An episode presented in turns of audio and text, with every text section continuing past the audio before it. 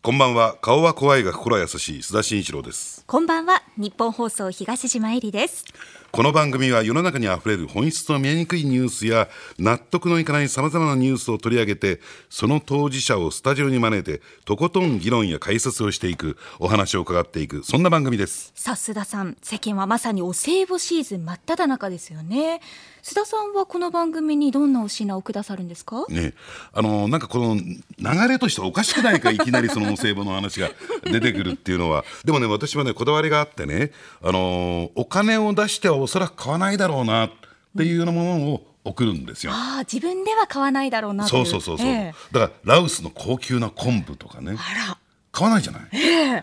でもなんかその流れからすると東島なんかあのあれなんじゃない？そのクリスマスが近づいてきたんで、えーこうねクリスマスプレゼントの要求かなんかなの？それもありますね。どんなものもらったら嬉しい？なんだろうな自分じゃ買わないものでも昆布じゃないものでいいです 須田さん。じゃあ塩崎かなんか送ります。はい。お待ちしております。須田慎一郎のニュースアウトサイダー。この後9時までお付き合いくださいそれではご紹介しましょう。本日のお客様は島田正彦さんです。よろしくお願いします。こんばんは。よろしくお願いいたします。よろしくお願いいたします、まずは島田正彦さんのプロフィールご紹介いたします。島田さんは1961年東京のご出身です。東京外国語大学を卒業ロシア語を専攻なさっていましたそして大学在学中に優しい左翼のための起憂曲で作家デビューされます。その後数々の文学賞を受賞されて2010年から芥川賞選考委員となられています。その文筆活動は小説にとどまらず戯曲オペラの台本翻訳随筆など幅広くファンを魅了し続けていらっしゃいます。そして現在は法政大学の国際文化学部の教授でもいらっしゃいます。須田さんの共通点と言え言いますとはい。時に愛煙家でもいらっしゃるそうなんですって、そうなんですよ。あの島田さんがねいろんなあの有刊誌だとかに 登場してるのを見てるとあタバコ吸われるんだと思ってなんか共通項が見つかってよかったな 実はねもう一つ共通項がありましてね同い年に生まれてるんです。昭和36年1961年生まれと。それはびっくりです。見えないでしょ？見えませんでした。でしかもね私ね島田さんがある種羨ましいなこういう人になれたらなみたいなねところがあった。の何かっていうとあの大学在学中に出版された主作っていうのがこれがまたものすごい評判を呼ぶんですよ。さっきねご紹介いただいたように、優しい左翼のための起憂曲。でこれがね我々1960年代生まれ1980年代に大学に入った人間にとってみると左翼活動っていうのかな学生運動っていうのはある種憧れただったんですよ、島田さんはちょっと違うっていうかもしれないけども。でところがねもう出遅れたというかもうあらかた終わってたの。えーその安保闘争にしてもですね学園、えー闘争にしてもですね終わっていてあと10年早く生まれたらなっていう状況の中で出てきたこの本だからものすごく我々若い時代には大きく読まれて、でしかもその左翼右翼ってあるじゃない。あの左翼をカタカナ表記カタカナで左翼って書いた最近はよく見かけるけどもこれのパイオニアっていうか一番最初に始めた方なんですよ。そうなんですねから左翼陣営からもいろいろと物議を醸しましてねふざけるなみたいな、えー批判も浴びたんじゃないかなとえー思いますけれどもまあでも早熟でしたよね。いやまあ一応このアーティスト志向の人たちはね、ええ。まああのスポーツマンもこれある意味早熟ですよね。ああの英才教育受けてもう中学生の頃からもう世界大会とかに出場するっていう意味ではまあ早熟なんだけど、ええ。まあアーティストっていうのもまあある程度早熟じゃないと。まあ要するにあの子供の頃からまあその一種の専門教育につながるものっていうのをみっちりあのやらないと大成しないっていうのが、で活動の中身を見ていますとね小説家という肩書きでは収まらないような、そのいろいろご活動されてるじゃないですか。で特にオペラに対してのこの造形の深さっていうか、えーなんていうのかな関わり合いの強さっていうのはこれはどういったところが出てきたんですか、まあ、ずっとクラシックファンでしてね、えそれでオペラは昔はあんまり日本でですね、あの本格的なその海外のあの有名なオペラハウスの引っ越し公演とかは非常に少なかったんですね。ですからまあ多くの古いリスナーは、ラジオとか通じて、あるいはレコードを通じて聞いてたんですけども、でまあやっとあの経済がねよく回転するようになってくると、まあ、円高にもなってなってきて、それでね結構海外のオペラが見られるようになって、で待ってましたっていう感じでしたかね。だから私はずっとのラジオであるいはレコードでオペラ聴いてたんですよ。嬉しいこと言ってくれますよね。そうですね。であの最新の著作ってもあるんですよ。ちょっと紹介していただきたいし。絶望キャラメルというタイトルでして、はい、これ絶望の街芦原が舞台になっているんですけれども、はい、これ私よじっくり読ませていただきながら、ええ、ななんだか実現実在している街のようなそのぐらいの感覚になったんですね。えー、でこう色味で想像するとモノクロというか、うん、なんか色がついてないような街なのに登場人物がものすごく生き生きしてるのでそのギャップに引き込まれながら今読んでおります。まあそういった意味で言うとねあのすごいページ数も多いね、え。ー、小説でまあ現役小説家としても現役バリバリですよね。も一応 そのつもりです。でもう一つどうだった？あの島田さんというとその思いつかないような言葉遣いをするっていうんで結構ねあの評評価が高いっていうか、えー、知られてる人なんですけどもそのあたり何かありました？言葉回しそうですよね。あのヒリヒリするような表現がたくさん出てきた印象を私受けたんですけれども。ヒリヒリしちゃう、えー、ヒリヒリ。自分が使わないものすいませんね。ちょっと若いもんで読み方がまだ浅いんですよ 須田さんはどういうところが？いやあのー、だから僕はねデビュー作がやっぱり鮮烈鮮烈に頭に残っていて、えー、まあ、もちろんさっき申し上げたね左翼っていう言葉遣いもそうだしもう、えー、頭ガンと殴られるような、うん、えー、感じだったし、えー、加えてですねこういう人物はいないだろうなとと、うん、主人公こんな人間って自分の身の回りにはいないんだろうけども読み進めてるうちにあいるなっていうそういう感覚に陥ってくるっていう不思議さっていうのねあのこの辺り引き込み方っていうのはすごいなと思いましたよね。えー、いやまああの一応あのまあ、エンターテインメントっていうのは、うんえ。ー、まあ、あの純文学とエンターテインメントがあるように言われますけど、えー、そうじゃなくてあのエンターテインメントっていうのはあの小説書く人間が全部一応気にしなきゃいけない、まあ、一種の読者サービスなんででそれはまあ分かりやすさでやる人もいるけれども、まあ、こちらはある程度トリッキーな言葉遣いとかですね。それは意識されてるんですか？それともパッパッと頭に浮かんでまあ、一応私の芸風というか、ね、あの一応職人という自覚があって、ねえー、あのまあ、その技術をこう磨き上げていきたいっていうような、えー、まあ、そういう、まあ、自己充足欲求みたいなのもあるんですけどね。うん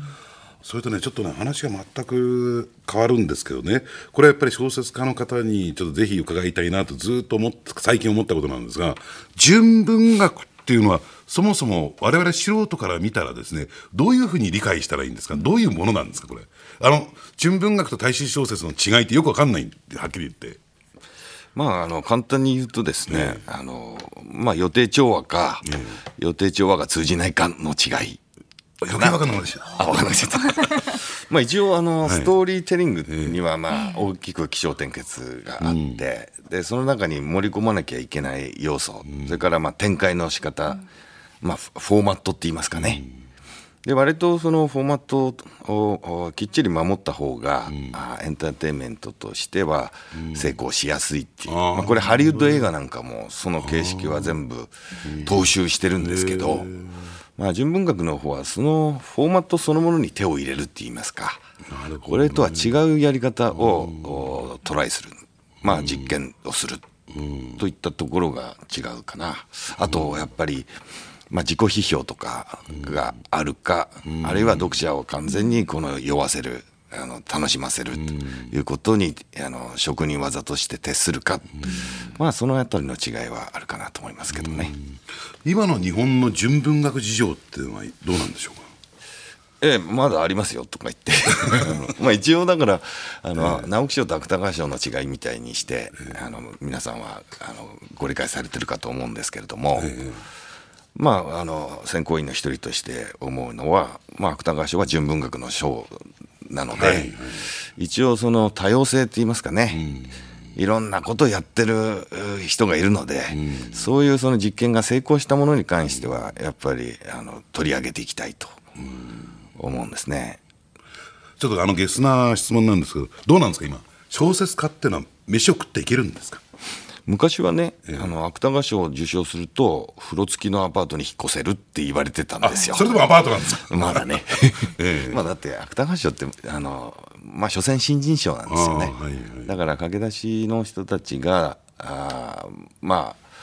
あ頭一つ抜けるのを後押しするっていうようなあの賞なんですけども、まあ食べていけるかどうかの問題でで言いますとね、えええあのまあ一人だったら大丈夫じゃないでしょうかね。あのあるいは子供も一人であの私立の学校じゃなきゃ大丈夫じゃないでしょうかね。え 随分リアリティがある話。すごいリアルな話しちゃったけど。でそういう意味ではどうなんですか？昔の小説家って本を出版すると、ええ。ドンと家が建ったとか、ね、ああねるいは銀座に店出したりとかしてたじゃないですあか。その感覚で言いますとね、ええー原稿料がえいうのが卵の値段と同じであんまり変わらないという部分がああるのかな、だから1960年代ぐらいですとその時の原稿料とか一冊本を出したその印税、これでですね別にベストセラーでなくても、まあ、小さな家だったら立ったのだっていうんですね。これあの昔の人で、まあ、吉田茂の息子で、吉田健一っていう文学者の随筆家がいるんですけれども、まあ、この人があのやっぱり一冊の本を出してその印税で家を建てるまでの記録をまたエッセイに書いていて本にしてるんですけどね。あああの頃は一冊出せば立ったんだなという。あのそういった中でねこれねね聞くのがねちょっとね怖いんですけれどもあのーまあノーベル賞がね、えー話題になると、はい。必ず日本ではそのハルキトハルキストって言われる村上春樹さん、はい。ね、が非常にこう脚光を浴びるんですけれどもどんなふうに評価されてます？嫌いだって知ってるんですよ私。まあ、嫌いっていうかね、ええ。そもそもね私が学生の頃に、まあ、だから私のデビューよりまあ4年ぐらい早くに、え。あのデビューされて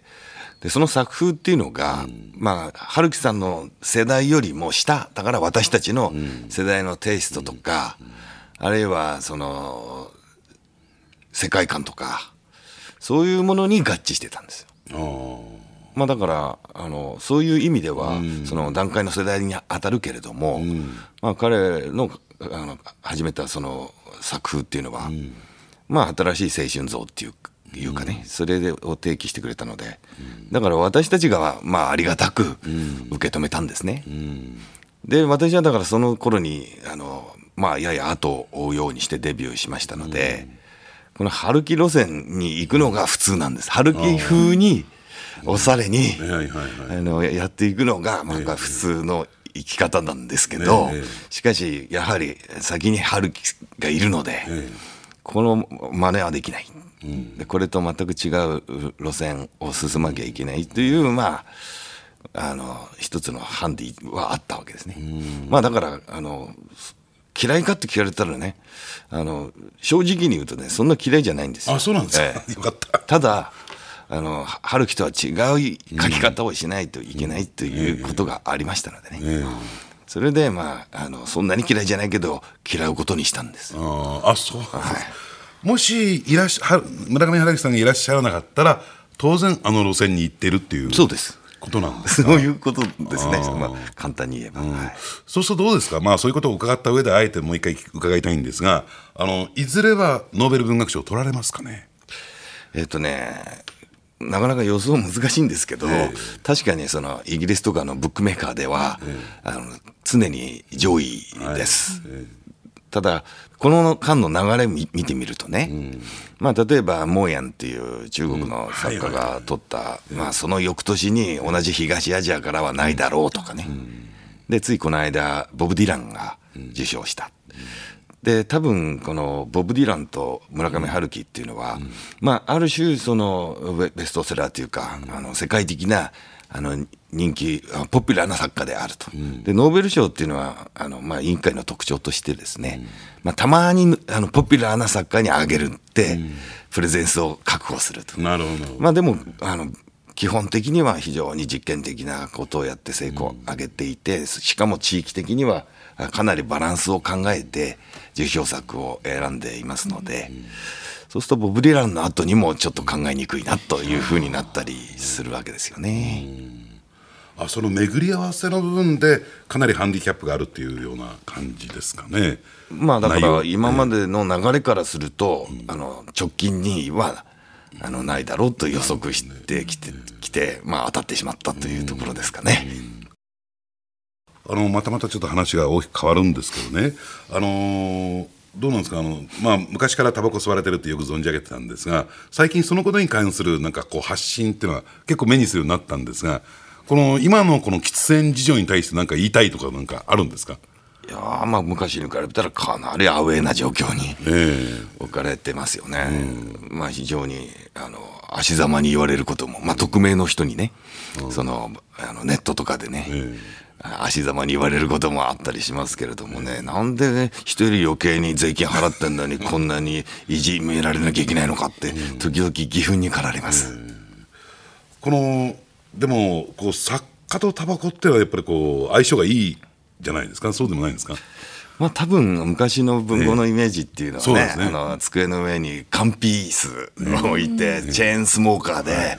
原稿を書きまくるというようなところでしょうかね。だからあの私がね一番ね印象深いのがあの太宰治が、はい。あの銀座のルパンで、こうストールに座ってタバコを持ってるっていうあの、ええあれがあの小説家というかあのね作家のイメージになっちゃってるんですけど、そう戦後のだからあのブライ派、ええ。坂口安吾とか、ええ小田作之助とか、あの太宰治とかそういう人たちのね、あのタバコと深酒で、えー徹夜で書きまくると、あの部屋はしっちゃかめっちゃかみたいなね、まあ、ちょっとこう破滅型のまあああいうちょっとその戦後のこのまあ言うなれば価値観崩壊状況下の,、あのしかもエログロナンセンスな世相の中で、あの書いてった人のイメージっていうのはね、もうあれから随分じ時代はあの経ったけれども、あの作家像っていうのが鮮烈で今でも分子っていうと、あのブライ派のこイメージをね抱く方多いかと思います。ええ。憧れというか期待しちゃいますよね。今そんなブライ派っていらっしゃいます、そこなんですけどね、ええ。まあ、一応今でもあの分子系のあの作家とね、はい。はい文学者系の作家っていうふうに分けられるんじゃないかなと。まあ、文学者っていうのは、まあ、割と世界文学とかちゃんと勉強してて、あのセオリーとかも研究してるようにな、ちょっと学者タイプの人ですね、まあ、古くはだから大江健三郎とかが、まあ、そあの戦後派の作家もそれに当たるわけですけど、まあ、一方分子系の文学者っていうのは、まあ、ぶあの作家っていうのはね、まあそのブライのイメージを引きずっているっていう感じですね。ただそういうふうに自分の体を実験台にしていろんな体験してきて、あのそれを書くっていうのは、まあ私小説のあの人の一つの、あのお家芸でして、でこれ今もやってる人はいますけどね西村健太とかね、あのいますけども、あの今そっちのなんか自分の体実験台にしていろんなことあのおもろいことやってくれるっていうことで期待されるのは芸人さんたちでしょ。ああなるほだから昔はだからその芸人さんに、あのみな皆さんが期待するようなことを、あの分子に期待してたっていうところがあるんですね。ど。えこれからということを考えてみると、はい。ねあのーもうでも代表作はもう作っちゃったんですよ島田さんの場合いいやでも代表作っていうのはいつも最新作です。あそうなんですか。あのー あそうだったんですか？代表作をもうこれが代表作だっていうのがあったじゃないですか、ええ。ご自身が言われてた。これまあそれもあるんですがこれからこういうところにチャレンジしたいこういうことをやってみたいって何かありますか？まあ、一応そのき日本近代文学の偉大な先達として、まあ、夏目漱石っていう人がいるんですけども、まあ、この人はまあ短い作家あの活動、まあ、10年足らずの中で、まあ、ものすごくたくさん書いてでしかもいろんなジャンルにチャレンジしてるっていう、